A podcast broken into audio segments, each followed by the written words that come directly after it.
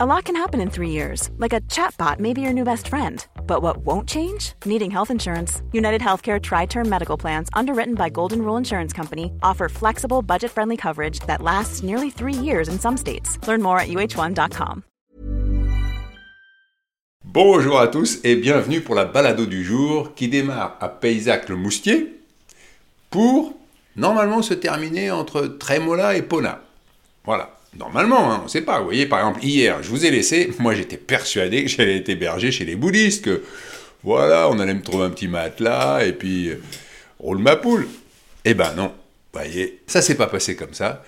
Mais si vous avez bien écouté l'épisode d'hier, vous avez entendu qu'à un moment, j'étais sur un chemin, et puis une voiture est arrivée face à moi, et comme je regardais pas où j'allais, la voiture s'est arrêtée, parce que moi je regardais mon téléphone, le monsieur gentiment m'a dit euh, Mais vous, êtes perdu, euh, faire attention. Et je lui dis Bah non, non, je vais par là et tout. Il me dit Ah bon, puis on a discuté. Et c'était Jean-Paul, professeur de lettres, à la retraite.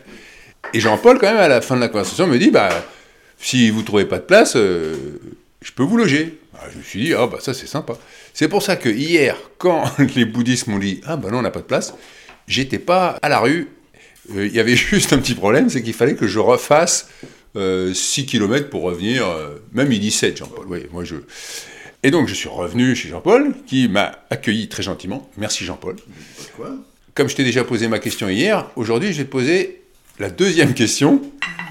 J'ai pas eu le temps de réfléchir à la contrepétrie. Non mais c'est une grande classique celle-là. Si tu dis, tu, tu m'as dit quel beau métier professeur, tu intervertis le F et le P. Quel beau fessier prometteur pour quel beau métier professeur? Bon, voilà. Et Jean-Paul, qu'est-ce qui te rend malheureux? Ah, qu'est-ce qui me rend malheureux? Oh, Ce qui me rend malheureux, c'est un peu, un peu la situation du pays finalement, en particulier des services publics en France aujourd'hui, qui sont un peu, à, qui sont à l'abandon, qui sont sacrifiés. Euh, bon, l'éducation nationale, on recrute euh, en job dating. Euh, les urgences ferment. On trouve plus de médecins, on trouve plus de spécialistes. Il faut euh, six mois à l'avance pour un rendez-vous chez un spécialiste. Donc non, effectivement, ça, ça, ça me rend assez malheureux, bien sûr. Et concrètement, toi, dans ton quotidien, tu es ah, confronté à ça ici Oui, bien sûr.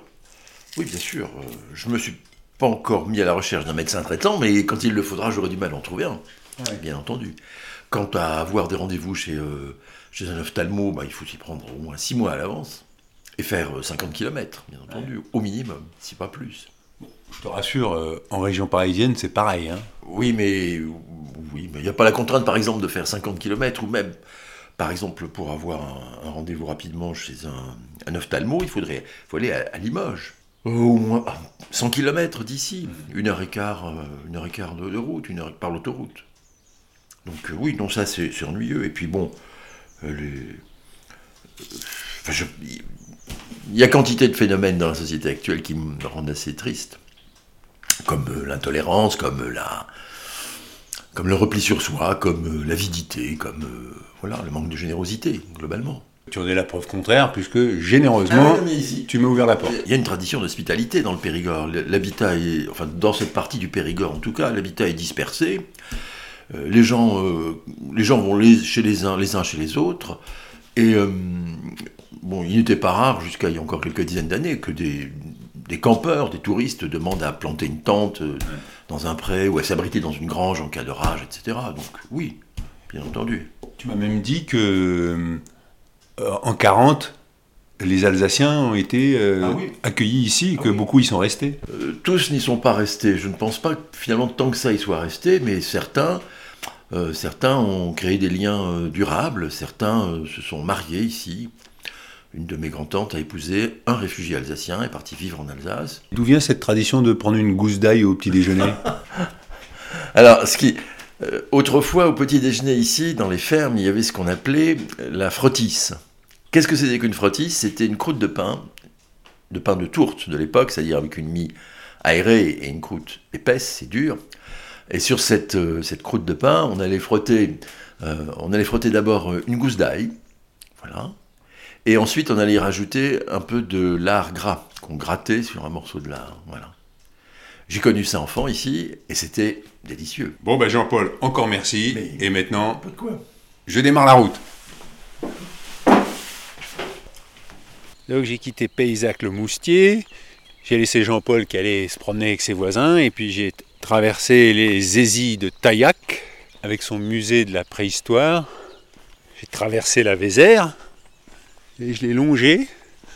D'un côté la voie ferrée et de l'autre côté la Vézère. Et là, euh, je continue sous une belle allée de pin parasol. La température est de 13 degrés, le ciel est nuageux avec un peu de bleu là-bas au loin. Et le décor de la Dordogne, toujours très vallonné, boisé, avec euh, de temps en temps des belles falaises euh, où on devine quelques grottes. Ah Non, non, non, non, non Ah, je suis con. Je viens de traverser un champ boueux et j'ai mon pied qui s'est enfoncé. Je pensais que c'était à peu près sec. J'ai pas percuté qu'il y avait un endroit qui était un peu plus mou. Et là, mon pied s'est complètement enfoncé. Je vais avoir de la. Oh, j'ai de la boue partout. Mais j'ai que le pied gauche qui s'est enfoncé. Donc on va dire que ça porte bonheur. Hein? Bonjour monsieur. Vous m'autorisez à passer. Moi, je vous autorise à ce que vous voulez. Qu'est-ce que vous êtes en train de faire, Didier? Je repique les tomates Ah à partir du plan et on remet ça en place euh, devant les piquets que j'ai plantés il y a une semaine. Voilà, mais une semaine, il y a une semaine, il faisait pas, le temps était un peu incertain, j'avais pas envie de les de leur faire prendre de risques, donc du coup, on a attendu une semaine, là aujourd'hui ça va bien, donc on les met. Qu'est-ce qui vous rend heureux? Ah, là quand je suis au jardin, euh, je suis bien là, on est bien, on pense à rien, on oublie tout le reste. Voilà, on prend, ça fait de l'exercice et, et puis on oublie tout le reste. Voilà. Et qu'est-ce qu'il faut oublier? La, la vie au quotidien, tout ce, tout ce qu'on voit à la télé en ce moment, parce que c'est pas terrible. Il faut peut-être arrêter de regarder la télé alors. Alors faut arrêter de. Vous avez raison. faut arrêter de regarder la télé. Mais bon, faut bien s'informer quoi. Je comprends. Et, et c'est quoi votre métier Ah, je suis retraité, moi. Voilà. Donc j'ai le temps maintenant de faire le jardin, même si on le faisait pendant qu'on travaillait aussi, mais bon. Parce que vous avez travaillé dans quoi Ah, J'ai travaillé dans, j'étais euh, dans la fonction publique et je m'occupais de contrôler les installations industrielles à risque. Voilà, donc rien à voir avec le jardin. Ici, c'est marrant, votre jardin il est au milieu de nulle part Oui, quoi. non, on habite dans le bourg, oui, oui, mais voilà. Ah oui, ah au-dessus. Ah oui, d'accord. Donc voilà. Ok. Bon, ben, je vous laisse travailler, je vais aller voir madame. Non, elle, elle aime pas, elle aime pas beaucoup les, les interviews. elle. Oh, mais là, c'est rien du tout, c'est pas une interview. Non, non, mais moi j'ai horreur des photos et des. Oui, non mais là vous n'y arriverez pas. Vous n'y arriverez pas. C'est des vaches qui s'énervent Mais dites-moi ça au micro, là, je peux pas l'enregistrer. La grand-mère elle faisait le jardin là. Ah, mais d'accord. En fait, il faut se reporter il y a, il y a- il y a- il y a plus de 30 ans de ça. Ici, il y avait, il y avait plein de plein de, de gens qui vivaient de l'agriculture, des toutes petites exploitations. Mes grands-parents vivaient de l'agriculture ici avec leurs terres, quoi. Voilà. Et, et alors du coup, maintenant, au fur et à mesure que tous les jeunes finalement ne sont pas restés à la, à la campagne, il n'y a plus que quelques-uns. Et donc moi, je loue une part, je, je donne une partie de ma terre à- au monsieur qui fait le maïs, qui fait les vaches, là, voilà. Mais, euh, mes cousins lui ont vendu, euh, les autres lui louent aussi. Enfin voilà, donc euh, il n'y en a plus qu'un globalement, un gros agriculteur ici qui, qui fait à peu près tout. Quoi. Et nous, on a gardé le petit bout pour faire le jardin, parce que ma grand-mère a toujours fait le jardin, donc il n'était pas question de, il n'était pas question d'abandonner le sujet. Quoi. D'accord. Et donc là, vous faites une rangée de tomates. Oui, mais là, vous voyez, il y a des haricots verts, il y a des oignons, il y a des carottes, des betteraves rouges, des salsifis, des pommes de terre. euh, Et les artichauts qu'on. des artichauts, oui, ceux à demeure, eux, on les- ils sont là, on les, on les a- ils restent quoi, d'une Ouais. année sur l'autre. Quoi. Mais le reste, il faut tout refaire chaque année. Quoi. Et comment elle s'appelle, euh, madame qui veut pas répondre aux questions? Elle s'appelle pas Elle s'appelle pas? Mais moi, je m'appelle Hervé. Brigitte, elle s'appelle. Ah, merci Brigitte, quand même.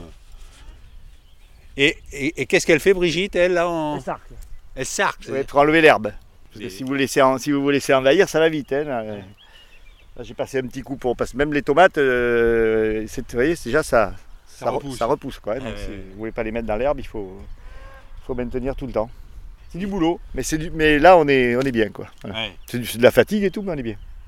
Et là, vous y passez la journée? Oui, oui, on n'y passe pas non plus tout notre temps, mais on y passe une, une partie de notre temps. ouais. Bon, ben, Didier, je vous laisse travailler. Mais bon courage et bonne, bonne, bonne continuation. Merci, vous saluerez Brigitte de ma part. Ouais, hein, si je la c'était- vois, ouais. c'est- parce que ça m'aurait vraiment fait plaisir de la rencontrer. euh, parce qu'on m'en a beaucoup parlé, quoi. Oui, oui, ben, Ah, elle, est, elle est quand même connue dans le pays. Elle est connue, oui, oui, ça, elle est connue. Merci pour votre bonne humeur. C'est gentil. Bon, bah, travaillez bien. Merci, au revoir. Au revoir. Et je laisse Didier et Brigitte dans leur potager. Et là, je vais traverser Saint-Cyr. Elle m'a dit Ah, là-bas, il y a des belles, belles demeures.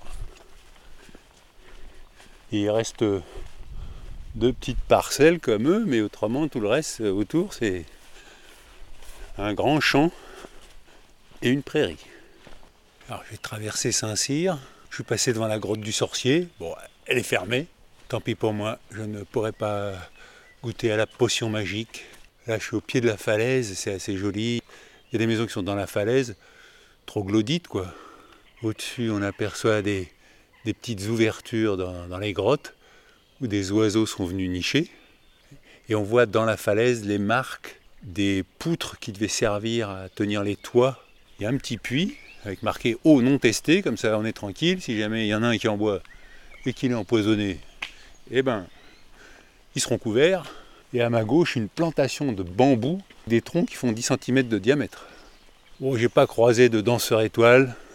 Je dis ça parce que Brigitte, elle m'avait dit Ah oui, il y a- dans une des belles maisons, là, il y a un danseur étoile de l'Opéra de Paris. J'aurais bien aimé. Bonjour monsieur. Est-ce que je avoir votre prénom Richard, Richard, qu'est-ce qui vous rend heureux? Euh, moi ce qui me rend heureux, euh, c'est de vivre là déjà. Je suis bien et voilà, c'est ça qui me rend heureux. Vivre euh, comme je suis, tranquille. C'est quoi votre vie? Moi je suis artisan maçon. Et voilà, je travaille ici dans les coins. Je, bâtis, je re- refais des maisons en pierre, de la rénovation. C'est ça mon, ma vie. A des belles maisons. Hein? Oui, oui, des jolies maisons, oui. Tout en pierre. Et là, vous, le 1er mai, vous passez euh, des herbeuses? Oui, parce que c'est un jour où je peux, j'ai le temps un petit peu, donc euh, j'en profite. Je le fais aujourd'hui. Qu'est-ce qui vous plaît dans ce pays? Oh ben, déjà, je suis né là, donc euh, j'ai mes, toutes mes, tous mes amis, mes connaissances. J'aime bien être ici. Puis après, c'est joli, c'est touristique, donc on voit un peu de monde aussi l'été. On a le calme de l'hiver aussi, où il y a un peu moins de monde et on est plus euh, entre locaux. Voilà, c'est ça qui me plaît ici. Alors, on m'a dit qu'il y avait un danseur étoile ici. J'espérais le croiser dans la ville, mais je ne l'ai pas vu. Elle habite juste en bas. Juste la maison, ouais. Ah oui? Le danseur étoile, il habite là, c'est euh, le fils de ma propriétaire. Ah, d'accord. Parce que vous, vous habitez ici? Ouais. Ah, J'habite ici, c'est la maison du gardien, l'ancienne maison du gardien du manoir, et elle, elle habite le manoir, et son fils est danseur étoile. C'est ça. Merci, Richard, et bon nettoyage. Merci, bonne route. Merci. Bon, ben, je n'interviewerai pas euh, Jérémy Bellingard, danseur étoile, ex-danseur étoile à l'Opéra de Paris. Qu'est-ce qui le rend heureux? De danser. Mais bon, comme il, est maintenant proche de la cinquantaine, il a peut-être un autre rapport au corps. Et je sors de Saint-Cyr. CIRQ.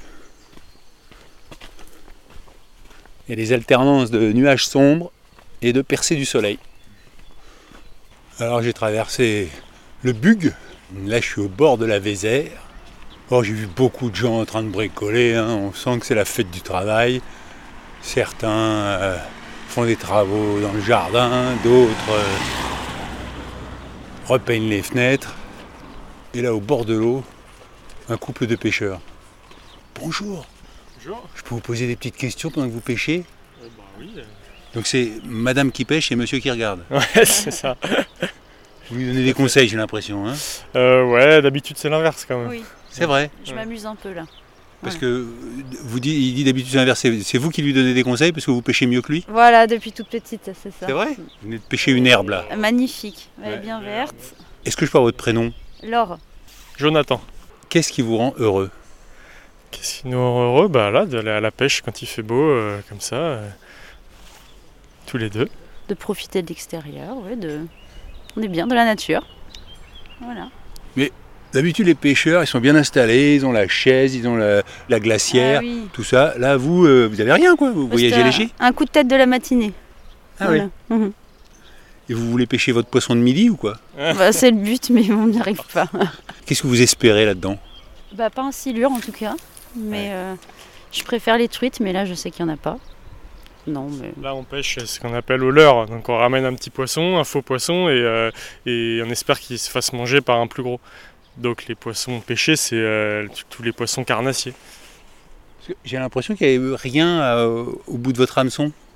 Bah, il y a un faux poisson, en fait. Ah oui, c'est ça, en plastique vert. Exactement. Mais ils sont gogoles les poissons pour. euh, Ouais, un peu. ouais. Ah ouais Et encore, celui-là, il est assez euh, réaliste. Oui, c'est vrai qu'il y a la petite queue qui frétille euh, quand vous le ramenez. C'est ça. Il y, en a des. euh, Ouais. Bon, mais ça marche pas ce matin. Ça- Mais sinon, on peut espérer avoir du brochet avec ça. Vous faites quoi dans la vie? Euh, moi, normalement, je suis ingénieur du son. Ah bon, bah alors vous pouvez peut-être m'aider. J'ai un problème de son avec mon agra. Ah ouais? C'est un nagra, ça? Bah oui, regardez, c'est marqué dessus. Ah ouais, exact. Avant, ils étaient plus gros, les nagras. Ah bah oui, heureusement pour moi. Moi j'ai commencé, le nagra il pesait 15 kilos. ah ouais, avec les et nagras à j'avais les bande. bandes avec le machin, c'était lourd et tout ça. J'aurais pas pu faire ce que je fais avec le, le Non, nagra sûr, ouais. Et vous faites quoi? Moi, je suis un stit. Ah. Voilà. Encore Remplaçante. Encore une. Non, mais j'allais dire encore une qui dit instit et pas professeur des écoles. Bah ouais, on a. ouais. Pourtant, mais je sais pas. Je sais pas On n'a pas pris cette habitude. Parce que professeur, ça fait un peu penser au collège-lycée, alors je pense qu'on insiste sur le fait que. Je sais pas. C'est parce qu'on dit plus un stit normalement maintenant? Non, c'est professeur des écoles. Peut-être c'est un côté passiste, mais euh, moi je trouve que instituteur, c'est il y y, a beaucoup de noblesse dans le, le mot, quoi. Et donc je comprends que vous le disiez. hein. Ouais, puis c'est plus rattaché aux petits aussi, je trouve. Bon, donc la séance de pêche se termine. Bah, je crois. Ouais, hein. ça va être l'heure d'aller manger là. Bah pas grand chose, hein. Non. Non, C'est pas vraiment. de euh, poisson ce midi. je peux même pas taper l'incruste. Mais Bon, souvent bah- on les relâche de toute façon. Oui, pareil. Ce sera végétarien ce midi. voilà. Bon bah bon appétit. hein. Merci, Merci. vous aussi. Au revoir. journée. Et je reprends ma marche le long de la Vézère, où des canoës sont passés et où des Belges sont en train de garer leur camping-car. Il y a des traces de crue. 9 décembre 44. Et la plus élevée, 5 octobre 1960. Il y a peut-être eu plus, hein, mais là, ça arrivait au sommet du, du pont. Alors, vous n'avez plus la place pour écrire. Alors que le vent se lève un petit peu, je vais vous lire quelques messages que vous m'avez envoyés sur hervé.pochon.gmail.com ou sur hpochon pour Twitter ou Insta. Cher Monsieur Pochon, j'ai découvert votre podcast il y a quelques jours quand ma sœur est partie seule sur les chemins de Compostelle. Il semblerait que votre précédent podcast sur votre marche vers Compostelle ait joué un rôle dans sa décision. Je commence donc de vous suivre dans la diagonale du vide. J'essaie d'écouter deux épisodes par jour, mais je ne sais pas si je rattraperai mon retard avant votre arrivée dans les Landes. Je vous avoue que d'emblée, dès le premier podcast, vous m'avez agacé. Mise de mauvaise humeur. D'abord la famille. J'ai du mal avec les belles familles, beaux enfants, belles études, l'élite quoi.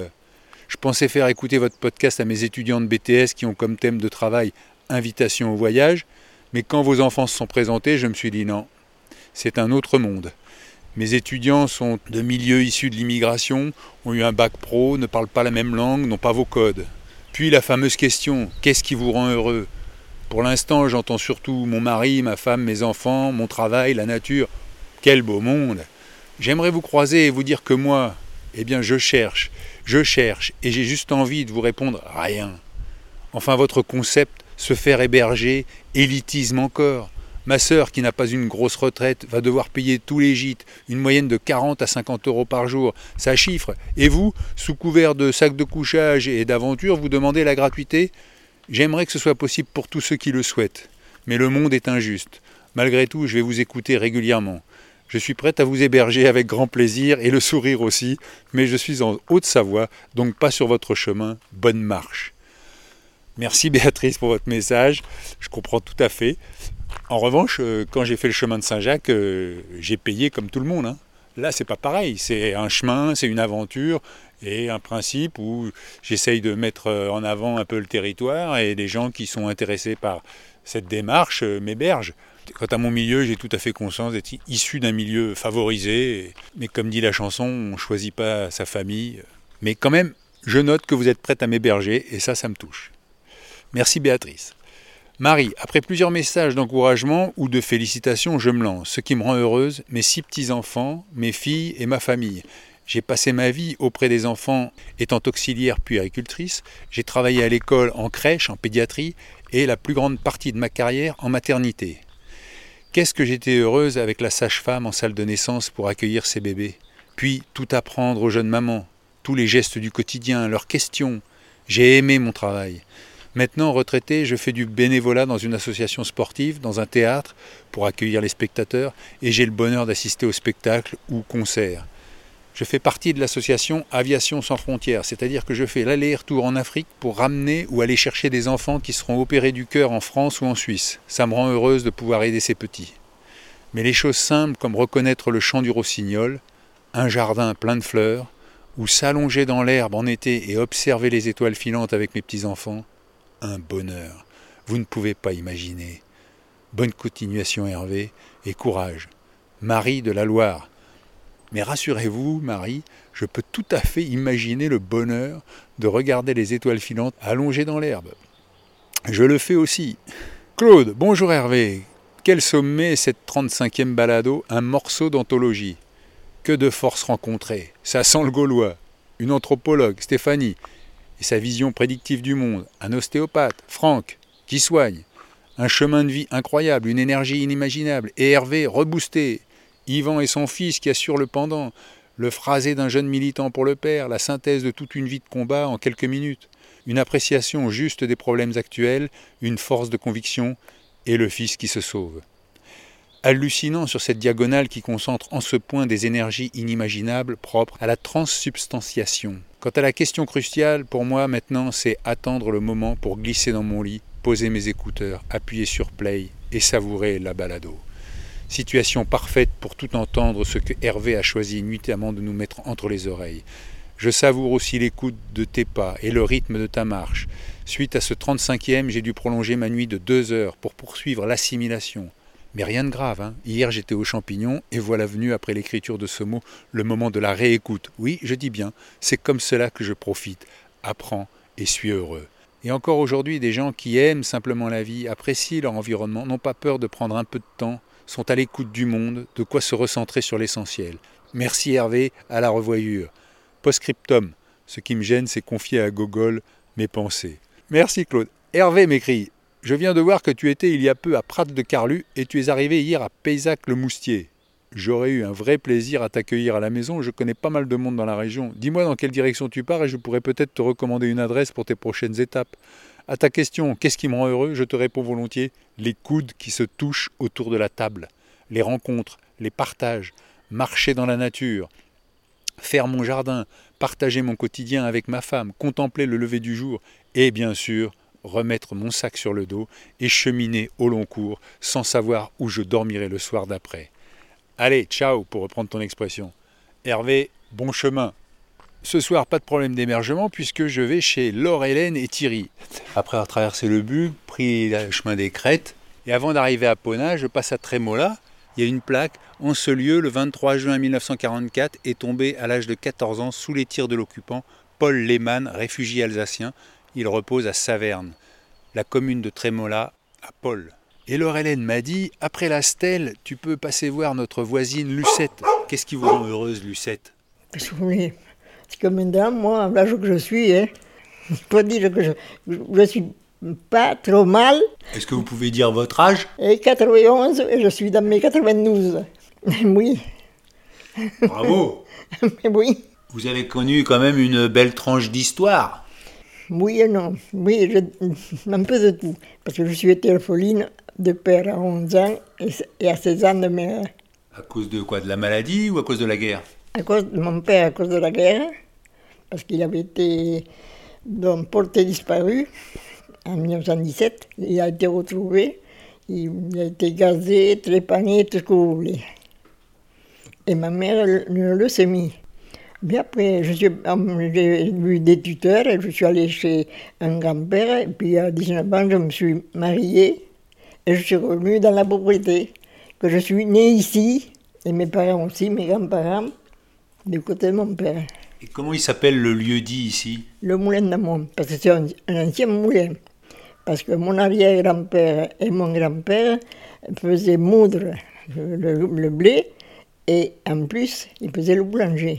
Et donc après, vous avez travaillé Ah, mais j'ai travaillé la terre, moi, depuis, Ah oui. depuis 19 ans. Et vous avez eu des enfants Non. Et vous avez de la famille encore autour de vous? Des cousins un peu éloignés. oui. Mais quand je vous demande qu'est-ce qui vous rend heureuse, vous me dites pas grand-chose, mais vous riez volontiers. Voulez Il faut bien prendre la vie comme elle vient. Qu'est-ce que vous voulez faire? On- Bon, je suis seule. Je ne suis pas été. Bon, ça fait 5 ans que mon, ça fait cinq ans que mon mari est décédé. Il faut avoir le courage. J'ai mon chien qui me tient compagnie. D'abord, vous le savez, parce que je suis, quand quelqu'un vient, je sais qu'il y a quelqu'un. Ah oui, ça, le- je l'ai entendu aboyer. Ça, je suis- Il vous protège bien, votre chien. Oui.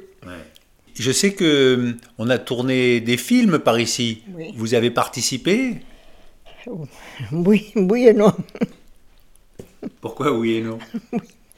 Non, normalement, je ne devais pas y participer.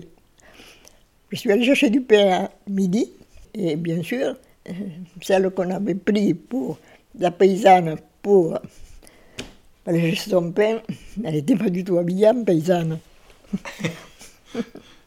Alors on vous a pris vous? Oui, parce que moi, je venais de couper du tabac avec mon mari. Quand on coupe le tabac, on n'est pas tellement propre, je vous dis, on sent le tabac, on est plus comme ça. Chabois a dit, vous, vous allez très bien. Mais puis j'ai dit, mais c'est que moi, j'ai pas le temps, parce que quand on avait coupé le tabac, il faisait chaud, il fallait pas le laisser des heures dehors, là, sur la terre, il fallait le ramasser, le rentrer. Et quand je suis arrivée ici, mon mari m'a dit, qu'est-ce que t'as fait? J'ai fait ça. Oui, mais le tabac, il était en train de se brûler, et nous, il a fallu charger le tabac, l'amener, manger, il était presque 5 heures du soir. Ah oui? Oui, Et c'était pour le boucher de Claude Chabrol? oui, à porter mon pain sous mon bras, voilà ce que j'ai fait. Oui, mais au moins comme ça, vous avez laissé une trace dans le cinéma français. Ah oui, on me prend pour une espagnole tellement que je suis brune. Ah oui? Aujourd'hui, vous avez des beaux cheveux blancs. Mais oui, Ouais. j'ai gagné 4 places au cinéma à Bergerac. Parce qu'ils vous ont pas payé, ils vous ont donné des places de cinéma. Oui, Ah oui, mais oui. d'accord. Aujourd'hui, je vois que vous avez le brin de muguet sur la table. On me l'a porté. C'est mon aide ménagère, mardi, vendredi, qui m'a porté celui-ci. Et celui-ci, c'est une petite cousine qui m'a porté ça ce matin. Ah, Oui, on pense bien à vous. ben oui. Comment ça s'est passé la guerre ici? Bien et mal. Moi, j'ai très mauvais souvenirs. Un très mauvais souvenir. Ah oui. Vous avez vu l'Estelle là-bas? Être dur. Un jeune, de, il y a deux ans, il avait deux ans de plus que moi. Et c'est ma mère et moi qu'on l'a trouvé. Comprends. Il est tombé devant nos pieds, pratiquement mort. Et et c'est vous qui avez fait mettre une stèle après? Oui, il a fallu y travailler dur même. Parce que les gens voulaient pas mettre de stèle? Non. Vous savez, quand on, est, quand on a 12 ans et qu'on est dénoncé, Et ça vous est arrivé, vous oui, à ma mère et à moi. Parce que vous, vous aviez aidé des gens et donc on vous a dénoncé pour ça. Et bien sûr. Et vous avez réussi à, à vous Et en sortir. Oui, c'est un voisin qui l'a su, il a dit foutez-vous le camp. Donc vous avez, vous avez réussi à aller vous cacher Oui, pendant oui. qu'on- Et quand vous revenez, que vous trouvez toutes les portes cassées, manger tout ce qu'ils ont trouvé, tuer, emporter les casseroles, emporter les poils. Non, Et ça, c'était des Français qui ont fait ça. c'est les Allemands, mais c'est des- quand même les Français qui ont dénoncé, ça c'est sûr. Quand on sait à peu près qui, moi je dis que la vie des paysans à l'époque était meilleure que maintenant. Parce que maintenant, on les force à, à investir et ils sont dans l'emprunt jusque. Oui, par-dessus la tête. Oui, voilà. Tandis que nous, bon, bien sûr, on a quand même acheté un tracteur et après emprunté. Mais on avait pris deux ans pour le payer et puis on l'a payé. Et vous cultiviez quoi dans votre ferme, à part le tabac? De tout. Parce que nous, on faisait principalement le lait aussi. Ah oui, vous aviez des vaches. Oui. Et on les nourrissait avec le foin, les betteraves qu'on plantait. Vous aviez combien de vaches? Huit, on en a eu. Et avec ça, vous Mais oui, mais parce que à ce- à cette époque-là, c'était pas comme maintenant, parce que maintenant, pour des vaches qui ont. Bon, elles sont foutues. hein. 2-3 ans, ils font 30 litres de lait ou plus, tandis que nous, une vache qui en faisait 10-12 litres de lait, c'était bien joli. Vous avez pris des vacances une fois ou jamais? Jamais, on ne pouvait pas. Maintenant que je, à l'âge que je suis, euh, quel rêve. Des fois je dis, il vaut mieux mourir des fois que temps de souffrir. Parce que les douleurs, je sais où elles sont. Bon, mener trop au tracteur, je sais ce que ça a fait. Bon, je n'ai que la vertébrale que de droite, elle est partie à gauche. Bon, bref. Bon, en tout cas, Lucette, je vous remercie de m'avoir ouvert votre porte. Je vous souhaite euh, beaucoup de bonheur quand même. Oui, mais j'ai pas de contrat, hein. Vous n'avez pas de contrat? Non, non. Et vous savez, je crois que personne n'en a. hein. Oui. Bon. Bah, Lucette, euh, encore merci et puis et portez-vous bien. Oui, moi aussi. Merci.